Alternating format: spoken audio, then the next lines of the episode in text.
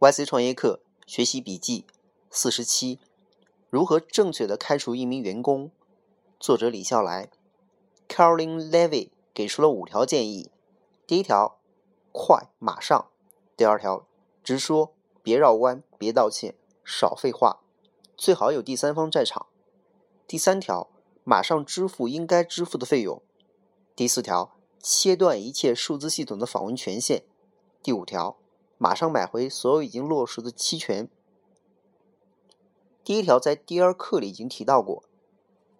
莱维提到一个很有趣的说法：“You are not a real founder until you have to fire somebody。”不要肤浅的理解这句话，这不是说为了显示你是老大就必须开掉几个人，这是说为了实现那个伟大的创建，最终你必须做很多非常艰难的事情，其中就有可能包括。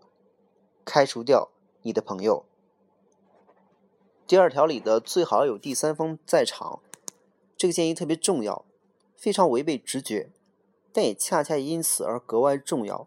通常在没有人刻意提醒的情况下，你不会存在解雇一个人的时候拉一个第三方在场。但仔细看看之后的三条建议，就知道这个在场的第三方多重要了。起码。此人会向团队里的其他成员传递一个信息：你是公平的。当然，前提是你确实是公平的。第三条和第五条都跟财务有关系。第三条不必说，第五条的重要，必须马上实施，哪怕创始人必须借钱去干这事儿，让一个不再对公司有任何贡献，甚至有可能是副作用的人持续持有公司的股票，是愚蠢的。这节课里没有提到却非常重要的建议是：做好心理准备，离开公司的人会成为你的竞争对手。准确的讲，他们并非故意，理由也很简单，他们也不会干别的。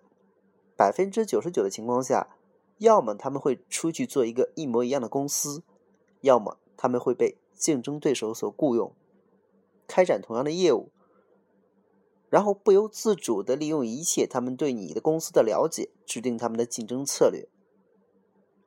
虽然你有可能事先要求对方签署了竞业同业条款，我可以向你保证那没有用，根本挡不住他们的从业，他们就是不会干别的。如果你确实是因为他们能力不够而开除了他们，那么他们很可能更有动力向其他人证明你是错的。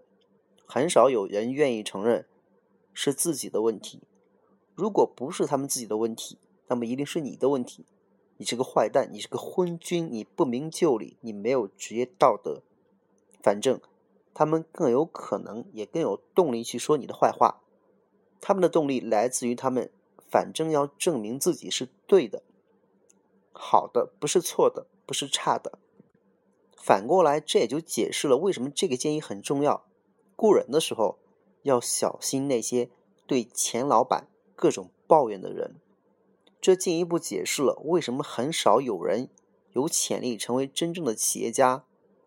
很多时候，大多数人会在一些莫名其妙的地方栽倒。我的前老板俞敏洪就是一个反复被那些他开掉的人在公开场合羞辱的人，其惨烈程度外人根本无法想象。